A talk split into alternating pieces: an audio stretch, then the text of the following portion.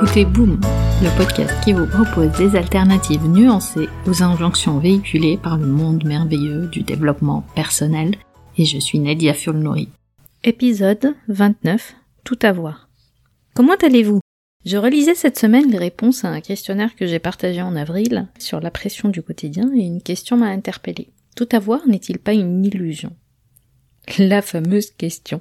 Quand j'accompagne mes clientes ou que je parle avec mes amis, il y a toujours ce mythe de la femme qui a tout. Et on la voit de plusieurs façons. Elle est soit surhumaine, elle est rentière, elle travaille pour son compte, donc elle est indépendante, ou elle n'a pas d'enfant. Mais d'abord, pourquoi le terme tout avoir? Dans le récit féministe, l'égalité homme-femme a toujours pris une place importante, évidemment. Mais que veut dire cette égalité? Si on remonte dans le temps, à l'ère pré-industrielle, les femmes avaient la responsabilité du travail domestique et les hommes travaillaient à l'extérieur, en général un travail euh, de la terre. Cette répartition faisait sens à l'époque. Aujourd'hui, quand on cherche cette égalité, on reste toujours sur une base euh, assez masculine, un monde fait par les hommes pour les hommes. Et le focus est toujours sur les résultats. Une vie de famille épanouie, privilégier le travail au travail plutôt que le travail sur ou pour la famille. Et parce que, ne l'oublions pas, le travail que les femmes ont toujours fait gratuitement, qui est le travail domestique et familial, est très important même au XXIe siècle. Et donc cette idée de tout avoir vient pour les femmes qui veulent réussir professionnellement tout en gardant une certaine harmonie, une attention à leur famille. En somme, jongler entre leurs responsabilités professionnelles et leurs responsabilités familiales. Et bien évidemment, l'échelle d'évaluation est faite par les hommes leaders qui, encore une fois, traditionnellement, n'ont investi que cette sphère. Pensez à une génération ou deux avant nous, les hommes atteignent des postes de responsabilité, exercent un rôle de leadership, mais ils n'avaient que cette réussite-là à atteindre. Le reste était géré par une femme. Et ils n'avaient pas à jongler. Ils ne couraient pas à 16 heures chercher leurs enfants à la sortie de l'école. Avant de lever les yeux et de penser que je vous raconte des faits de la préhistoire, laissez-moi vous dire quelque chose. Le modèle dont je vous parle est bien un modèle de famille traditionnelle avec un couple hétérosexuel, un ou plusieurs enfants et deux carrières. Et la question de tout avoir est, dans une majorité des cas, posée dans ce contexte-là et dans ce modèle-là de famille. Maintenant, cela ne veut pas dire que dans les familles monoparentales ou homoparentales, ou dans les couples sans enfants, cette question de tout avoir ne se pose pas. Elle est juste moindre. Alors, comment dans ce cas définir ce terme tout avoir? Bah, écoutez, dans un monde patriarcal, tout avoir est tout simplement tout faire. Vous voyez maintenant pourquoi vous avez une charge mentale et une to-do list à rallonge, ou pas encore.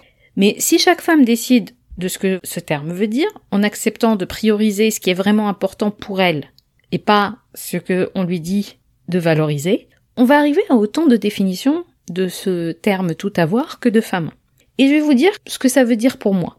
Personnellement, je pense que la vraie égalité qui permet de tout avoir est bien celle qui valorise l'investissement sur la famille autant que sur une carrière professionnelle. Ce n'est pas l'un ou l'autre, mais bien l'un et l'autre. Et quand on valorise autant les deux, on arrive à prioriser parfois l'un sur l'autre sans trop de drame mental. Les deux sphères ont la même valeur pour soi, alors on sait laquelle prioriser et à quel moment. Et j'aime bien cette histoire euh, que raconte euh, l'américaine Shonda Rhimes, qui est la créatrice de la série Grey's Anatomy, euh, entre autres. Elle a créé beaucoup d'autres séries. Et en fait, elle raconte dans son livre que au moment de filmer la dernière scène avec une actrice importante, je sais pas si vous connaissez la série, c'est le personnage de Christina dans Grey's Anatomy, la fille de Chanda avait un spectacle important à présenter en public à l'école, même jour, même créneau. Alors comment choisir? Et ce qu'elle disait, c'est qu'en connaissant ses priorités, ce qui était vraiment important pour elle, elle a pu choisir à quel endroit elle voulait être sans culpabilité. Et pourtant là, elle décrivait vraiment un véritable conflit entre ses responsabilités professionnelles et entre ses responsabilités parentales. Alors ne partez pas, restez avec moi. Les croyances qui mènent à la conclusion que tout avoir est une illusion sont bien intériorisées car les femmes ont été socialisées à croire qu'elles doivent euh, cocher toutes les cases. Je vous en ai parlé dans le précédent épisode, l'épisode 28, qu'elles ne peuvent pas être de merveilleuses mères tout en réussissant une carrière professionnelle. Qu'en ayant des enfants, elles sont moins légitimes. Et cette liste, croyez-moi, n'est pas exhaustive. Ces croyances vont créer une sorte de conflit interne. Et beaucoup de femmes se sentent moins disponibles pour faire ce qui compte vraiment pour elles. Elles vont ruminer toutes ces pensées et ça va les irriter. Et elles finissent par abandonner la bataille. À quoi bon? Écoutez, je vous entends. Si je vous parle de ça, c'est aussi parce que, vous en doutez, je suis passée par ce cheminement et j'ai l'impression certains jours que je nage vraiment à contre-courant. Mais il y a quelque chose qui ne fait plus aucun doute pour moi. Quand je me trouve dans un trop plein de questionnements, dans ce conflit interne entre mes différents rôles, quand la question de savoir si j'en fais assez se pose à moi, je prends une grande respiration et je me repose la question qu'est-ce qui est vraiment important pour moi à cet instant précis? Parfois, c'est prendre soin de moi. D'autres fois, c'est prendre deux heures pour finir mon travail et aller chercher mes enfants plus tard. Et certaines fois, c'est d'aller récupérer mes enfants et oublier tout le reste. Qu'est-ce qui est vraiment important pour moi à cet instant précis? Posez-vous cette question sans limite. Et avant de vous laisser, je vous invite à réfléchir à ceci.